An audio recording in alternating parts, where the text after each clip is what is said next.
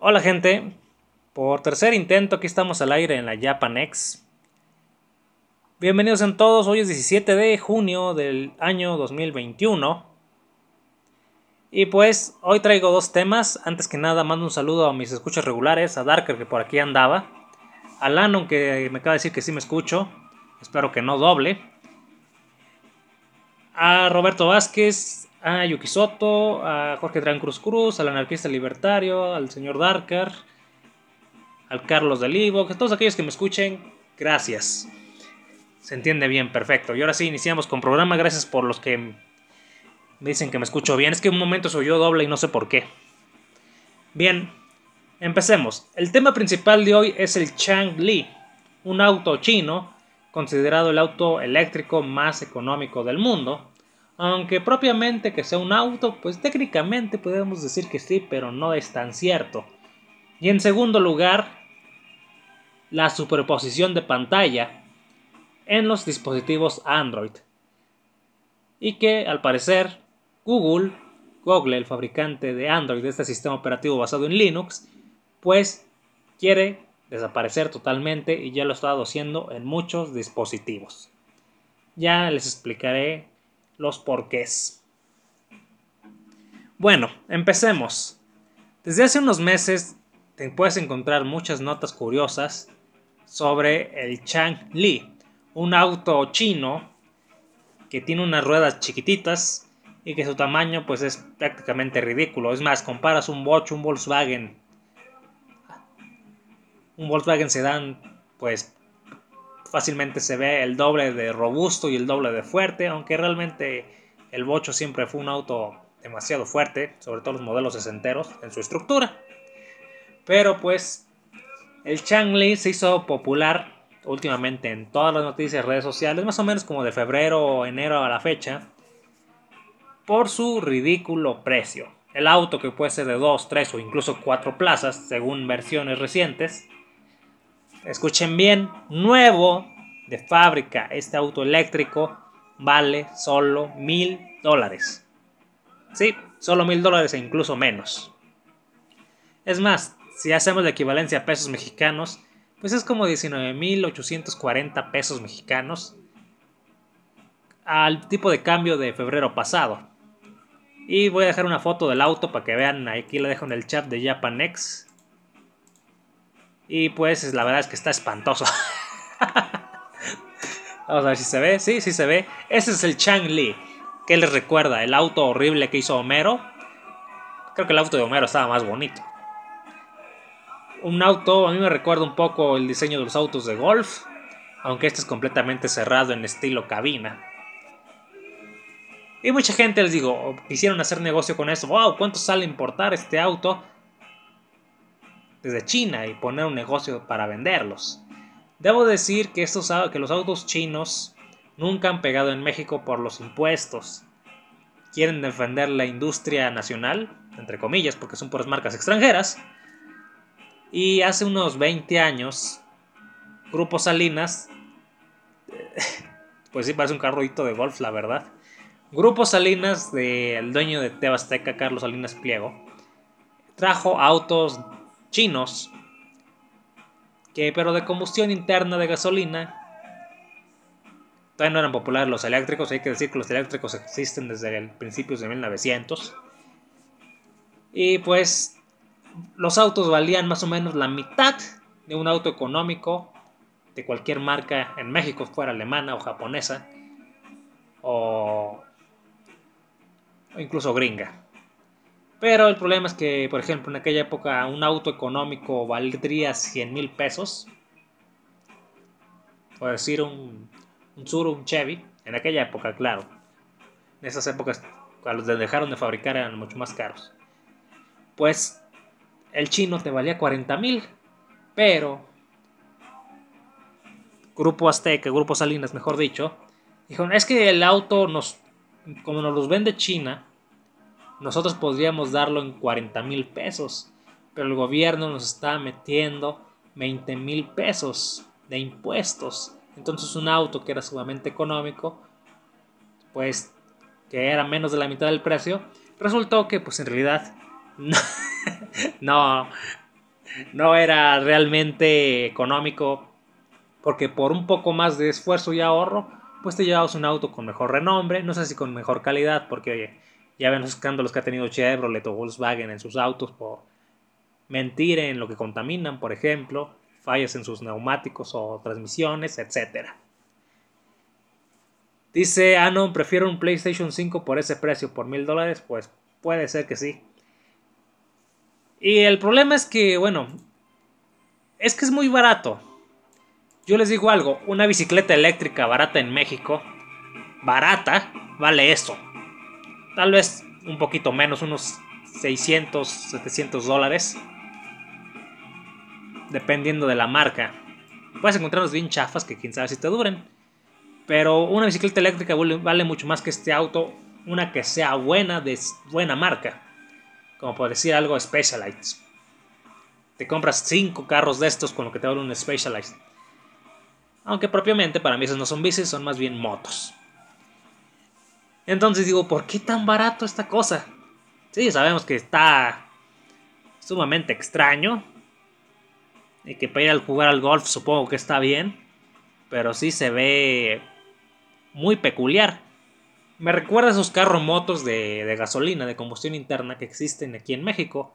Que puedes encontrarlos más o menos desde los 30, 35 mil pesos lo cual indica que no sería mucha diferencia con este, más que la diferencia de este es que es eléctrico. Ahora, ¿qué autonomía tiene esta cosa? Pues esta cosa es fabricada por Changzhou Healy Vehicle.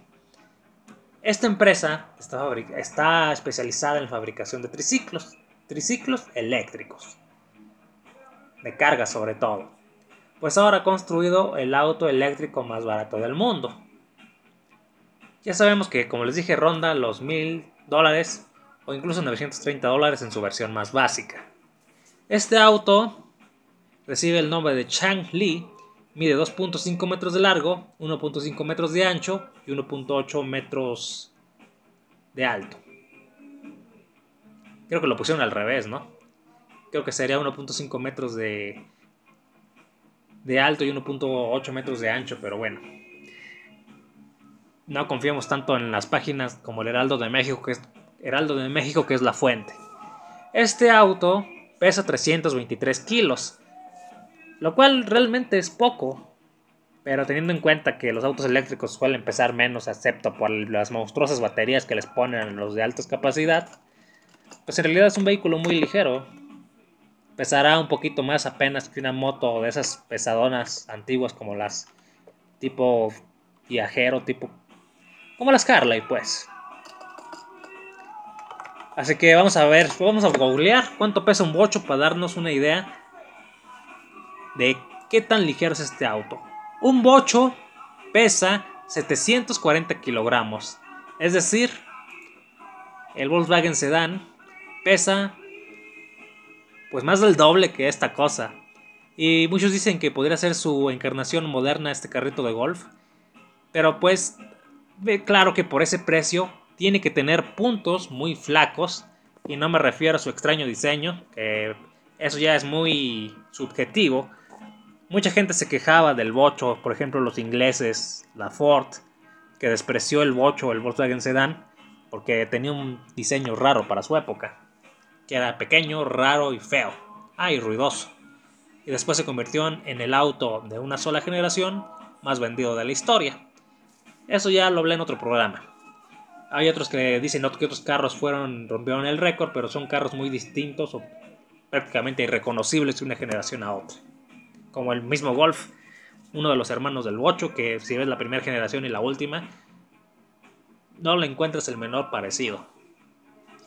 Bueno, este auto pues tiene también una versión más pues de 13 pasajeros, la original es de 2, por 1.500 dólares, poco más de 72 mil pesos, que ya se acerca al precio de los motocarros que encuentras en México, de los más baratos, porque uno bueno te puede valer 50 mil, 60 mil pesos, y con el miedo de que pues no se ven muy estables que digamos por la altura que tienen y por lo mismo pues no, no, creo que alcancen mucha velocidad. Si uno se basa en los motocarros que uno ve en la calle, al momento de pasar un tope se sangolotean todos y tienen que pasarlos muy despacito. Y tampoco tan despacio porque también lo suben muy despacio como que se la vea. bueno, entonces este carro tan pequeño y con ese poco peso y siendo eléctrico y por ese precio, obviamente no iba a correr mucho. A ver, ¿cuánto corre? Su velocidad máxima es de 30 km por hora. Bastante lento. Pero hay que tener en cuenta que en la mayoría de las ciudades modernas, las ciudades son zonas 30. Las zonas habitacionales, las zonas céntricas. Y solo se puede ir a más de esa velocidad en periféricos y carreteras. Entonces, para un vehículo que no está pensado para salir a carretera, cumple la velocidad máxima permitida. Y para que se hagan una idea, dirán que es muy lento. Bueno, en grandes ciudades del mundo, un auto tiene un promedio de velocidad, por ejemplo, en Nueva York, Ciudad de México, Monterrey, un promedio de velocidad de 16 kilómetros por hora. Por los semáforos, por el tráfico, por los accidentes. Entonces, pues cumple perfectamente para ser un vehículo de ciudad. Y sin mojarte, como podría ser las bicicletas eléctricas, si vives en una ciudad muy lluviosa, supongo. Y sin asolearte y echándote la flojera, como cualquier auto. Ir despanzonando, haciendo panza. Y pues, ¿cuál es autonomía? La autonomía, según el tipo de modelo, es de 40 y 100 kilómetros. 40 se queda corto, pero 100 kilómetros para andar en la ciudad me parece perfecto. La ciudad donde yo vivo tiene 32 kilómetros de diámetro.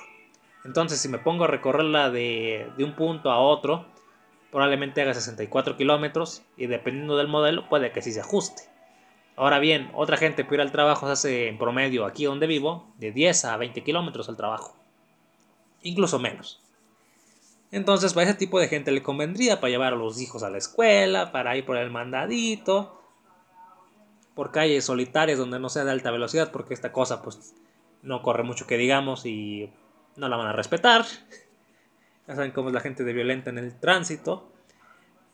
Y bueno, la verdad es que en sí a mí no me parece muy bonito esta cosa. Pero si es funcional, pues bien por ellos. Bien por los fabricantes.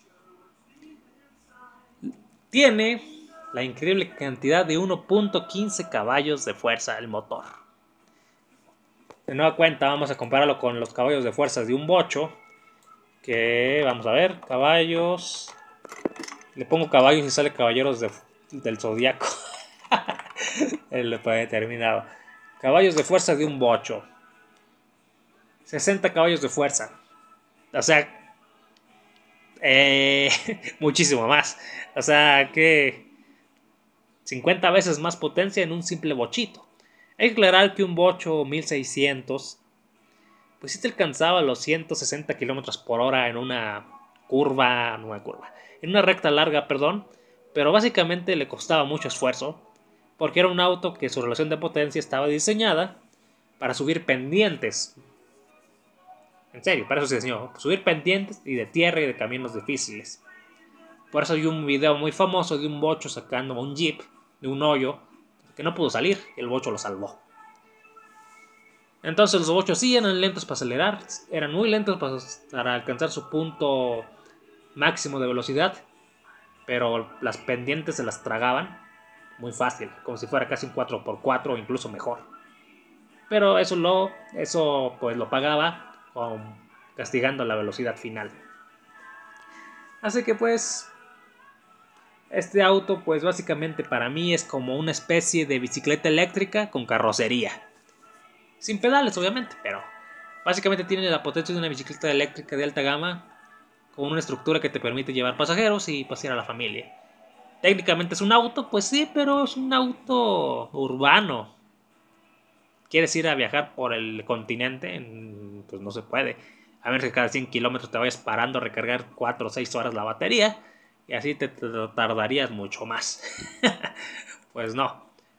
Pero como lo vuelvo a decir, para la ciudad que es para lo que está diseñado, está bien. Y ese es el gran impedimento de muchos autos eléctricos, incluso de aquellos de gama muy alta, que pues su autonomía si llega a 200 kilómetros es mucho. Ya los muy caros llegan a 500 y sigue siendo limitante no poder viajar por esos por el diseño de esos motores. Ahora bien, ¿qué problema hay si alguien, si alguien se quiere comprar este auto? Muchos dirán, no, yo tengo dinero, voy a comprar uno de estos, un auto mejor. Aunque sea antiguo de los de gasolina, pero uno mejor, que me permita viajar por todo, todo el país sin limitaciones o tantas limitaciones. Porque obviamente queda detenerse cada ciertos kilómetros a, a afinar y a cargar gasolina. Bueno, si tú quieres comprar este auto, solo lo venden por la página de Alibaba, pero no te permiten comprarlo fuera de China. Tienes que buscar quien te lo envíe. Y bueno, es un. Es pérdida de tiempo en realidad. Pérdida de tiempo y dinero. El auto vale menos de mil dólares en su versión más básica. Entonces, si lo quieres importar, por ejemplo, aquí a México, pues lo más probable es que China te cobre impuestos por sacar un vehículo, digamos que exclusivo para ese país. Y luego hay otra versión que corre 40 km por hora, eso no lo había dicho. Que sigue sin ser mucho, pero pues ya está aceptable en aquellos fragmentos donde puedes acelerar. Bueno, para hacer un resumen, si quieres importar este auto a México, aunque te cueste menos de mil dólares, que serían 20 mil pesos, para importarlo a México tendrías que pagar en total de 40 a 50 mil pesos, por lo cual el vehículo al final te terminaría costando 70 mil pesos. ¿Y cuál fue el ahorro? Ninguno, básicamente estás tirando el dinero, porque los chinos no quieren traer estos vehículos a México. Estoy seguro que si los chinos hicieran el intento de traerlos, como ya pasó alguna vez, empezarían a hacerles pruebas de seguridad raras que, que superaran sus especificaciones, habría gente loca que las metería por zonas de autopistas, y demás, y, se crearon una mala fama y al final lo terminarían sacando del país, como pasó con la importación de autos chinos de hace unos 20 años. Entonces, ¿yo pienso que va a llegar a México? No, no va a llegar. Aquí se sigue dependiendo mucho de la gasolina, tanto por la gente tradicional como por el peje que hasta compró una refinería y está haciendo una nueva. Entonces estos vehículos no son el futuro en México, un futuro cercano, ¿no? Pese que no se cobra impuestos porque son eléctricos, te cobran otros por importación y demás. O sea, en México se apoya que, tengas un vehículo eléctrico, que pagues menos impuestos, se te dan cierto apoyo, pero si tienes que comprar los modelos que se venden en el país, que están súper caros por empresas extranjeras ya establecidas. Si quieres uno chino, pues te friegas, te amuelas y, y mejor vete en el metro para que se caiga como esa línea 12 y mueras. bueno, entonces, aquí para terminar, si quieres importar este auto y comprarlo, necesitas estar inscrito en el padrón de importadores, contar con un sistema de control automatizado de inventarios, tener un expediente de comercio exterior completo y al día y estar al día con tus obligaciones fiscales. En resumen, ¿quién lo va a comprar? Pues nadie. Es más fácil mudarse a China y comprarlo allá que hacer ese tipo de importaciones. Bueno. Así que el Changli, pues no, a menos que seas chino o un loco que lo compre por puro capricho, no conviene ser importado. Y pues vayan por su PlayStation mejor, que también viene cargado con un montón de impuestos, pero no tantos. Por eso creo, depende de cómo estén las cosas en Argentina, que está Shadow Kaiser al que peor le ha ido con eso. Ahora bien, para cerrar el mini programa de hoy, porque no quiero extenderme, mientras más corto para mí, mejor. Este. La superposición de aplicaciones. Hay aplicaciones que requieren superposición para funcionar. Por citar alguna, las que hacen en Screen Record, por ejemplo, si necesitas hacer un tutorial de cómo usar una aplicación, necesitas hacer un Screen Record. Necesitas hacer una especie de anuncio mediante lo que haces, pues otro Screen Record. Pero hay otras que también te piden la superposición, como las apps de navegación o apps de, conducción, como Uber Driver. Uber Driver, si no tienes eh, los permisos de superposición, o sea que básicamente la aplicación puede ver todo lo que haces en el teléfono y básicamente dicen que es para enviar notificaciones y demás. Pues si no se puede, la aplicación no funciona. El punto es que Google, Google, Google, Google quiere eliminar esta función de la superposición. Una, porque gasta batería. Dos, porque es fácil robar datos. Pueden ver cómo entras a tu cuenta bancaria y está la aplicación vigilando todo. Puede que la aplicación haya sido modificada por un virus o demás. Y te roban datos. Pero lo principal que han dicho para quitar la superposición ya, en, ya desde Android 10, ahorita creo que está la 11, ya muchos equipos no lo soportan a menos que el vendedor, el fabricante, como puede ser Huawei o Samsung, lo habiliten porque saben que es una función usada para que mucha gente utilice sus teléfonos para trabajar o para hacer streamings incluso. Bueno, pues resulta que pues ya no se puede. Entonces muchas apps similares como ¿cómo se llamaba esa aplicación de conducción Didi o InDriver tenían esa opción habilitada, permitir la superposición para lo mismo, porque mientras estás haciendo otras cosas te siguen llegando notificaciones. Pues resulta que quitaron la opción y ahora funcionan sin esta, porque Android lo está prohibiendo. Y en parte me parece bien, lo que no me parece bien es que los diseñadores de ciertas apps pues no se den cuenta de esto y obliguen a la gente que para trabajar con ellos o hacer un screen record, como muchos pobres streamers que se han quejado, necesitan pues usar un teléfono antiguo o una tablet antigua o directamente una PC porque con el teléfono no se puede. Creo que fue una mala elección de Google porque muchas aplicaciones, por ejemplo, por ejemplo, ando muy trabado, por ejemplo, Telegram también tiene su opción de superposición de pantalla. ¿Para qué? Para, por ejemplo, yo ponía un video en Telegram, un link, lo abría, lo ponía en superposición y podía estar haciendo otras cosas mientras escuchaba o veía medias el video. Cómo actualizar un post de mi blog, por ejemplo. Ahora, con Android 10, según el u 11, según el fabricante, lo vuelvo a decir, por pues así lo manda Google, está desactivada la opción de la superposición. Ya no existe, no la puedes buscar, no puedes hacer nada, la eliminaron. ¿Qué es lo que queda? Pues trabajar con un teléfono viejo rotear el teléfono, perder la garantía y pues quedarte pues quedarte en el pasado con equipos obsoletos y lentos por estas nuevas funciones, porque los programadores de ciertas apps no saben buscar o no saben actualizarse a los sistemas que hay hoy en día. Mucha gente usará Android 5, 6, 7 u 8 que son los que aún creo que hasta el 9 todavía tienen esta posición, esta opción de la superposición pues puede ser que sí, pero la gente cambia de teléfono cada año. Solo en países muy pobres los conservan mucho tiempo. Pues vuelvo a decir, yo tengo un teléfono con Android 6 desde hace 4 años. Pero ya no le dura tanto la batería. Pese a que le compré dos. Y no me sirve para los, usos, los usos que yo le doy. Tengo otro con Android 8. Y la batería pues todavía dura algo.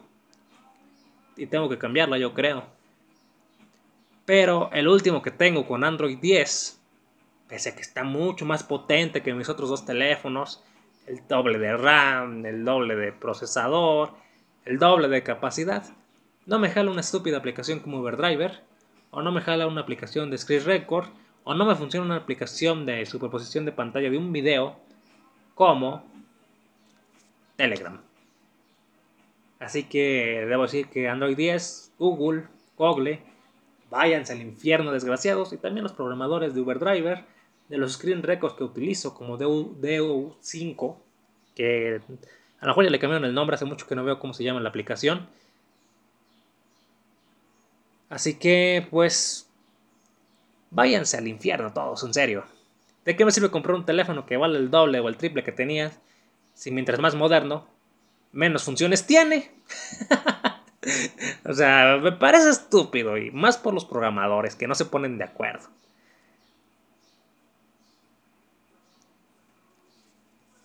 Dice. Dice Lannon. Van a tener que sacar algo pronto, tarde o temprano. Todos vamos a pasar Android 10. Sí, Y espero que sean esos Android 10 que pues van a tener que modificar los fabricantes para que sean funcionales. O sea, para mí me perjudica demasiado. Directamente cuando yo busco la opción de superposición en mi teléfono, dice esta opción no existe en este dispositivo, no existe en este sistema de Android. Gracias. Ahora mi teléfono solo me va a servir para jugar jueguitos y no para trabajar. yo amo los jueguitos, pero se pasan, honestamente. Y bueno, vámonos todos a. Vamos a ver cuál es el último Android. A ver, vamos a googlearlo. Android 11.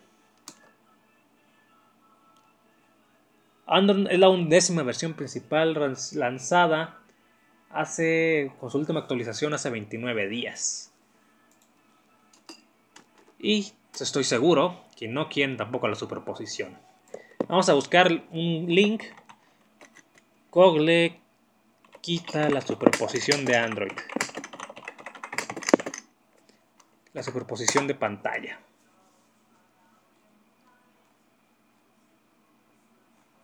Bueno, no me salió nada directamente. Deshabilita, vamos a ver si Google no me...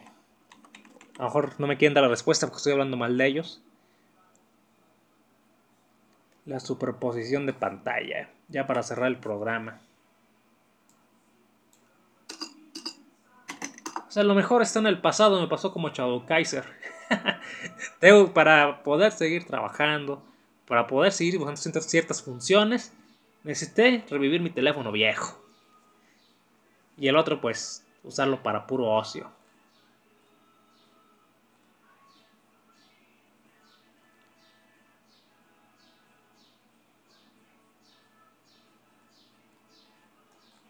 No, pues no encuentro nada, ningún link.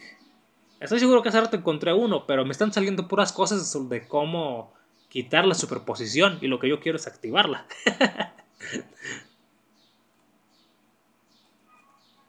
Android, vamos a ver, Android deshabilita la superposición de pantalla.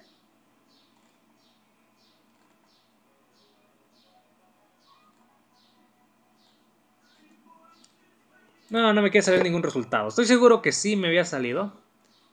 Pero ahorita en estos momentos que quiero buscarlo en vivo, no me deja. Y bueno, así cerramos este programa. Gracias por haberme acompañado. Yo soy su servidor Gato Cosmos. Gracias a los que me hayan escuchado. Ahí nos vemos. Dice. Dice Darkar, yo culpo al 5G que ocupa muchos recursos de celular. Bueno, mis celulares son 4G, no son 5G. Y creo que toda esa tecnología no está presente en mi ciudad, hasta donde yo sé. Quizás es lo que buscan, que no usen el celular para trabajar. Pero muchísima gente lo usa. Oficinistas, gente que trabaja en Liverpool, porque conozco gente que trabaja en Liverpool, lo tienen que usar para las etiquetas y demás, y ceder permisos para entrar a la red y estar monitoreados, y bueno. A mí me servía para el traductor, bueno. Sí, bueno. Para mí la superposición de pantalla era muy necesaria y ahora me la han quitado. De haber sabido de esto, dije, voy a buscar un teléfono con el Android más o menos reciente para que me carguen todas las actualizaciones y resulta al revés, tengo que buscarme un Android con un, un teléfono con un Android viejo para poder trabajar. Me salió el tiro por la culata. Locuras de la tecnología que ya me tienen harto. Bueno, ahora sí me despido. Gracias por haberme acompañado. Me despido hasta la próxima.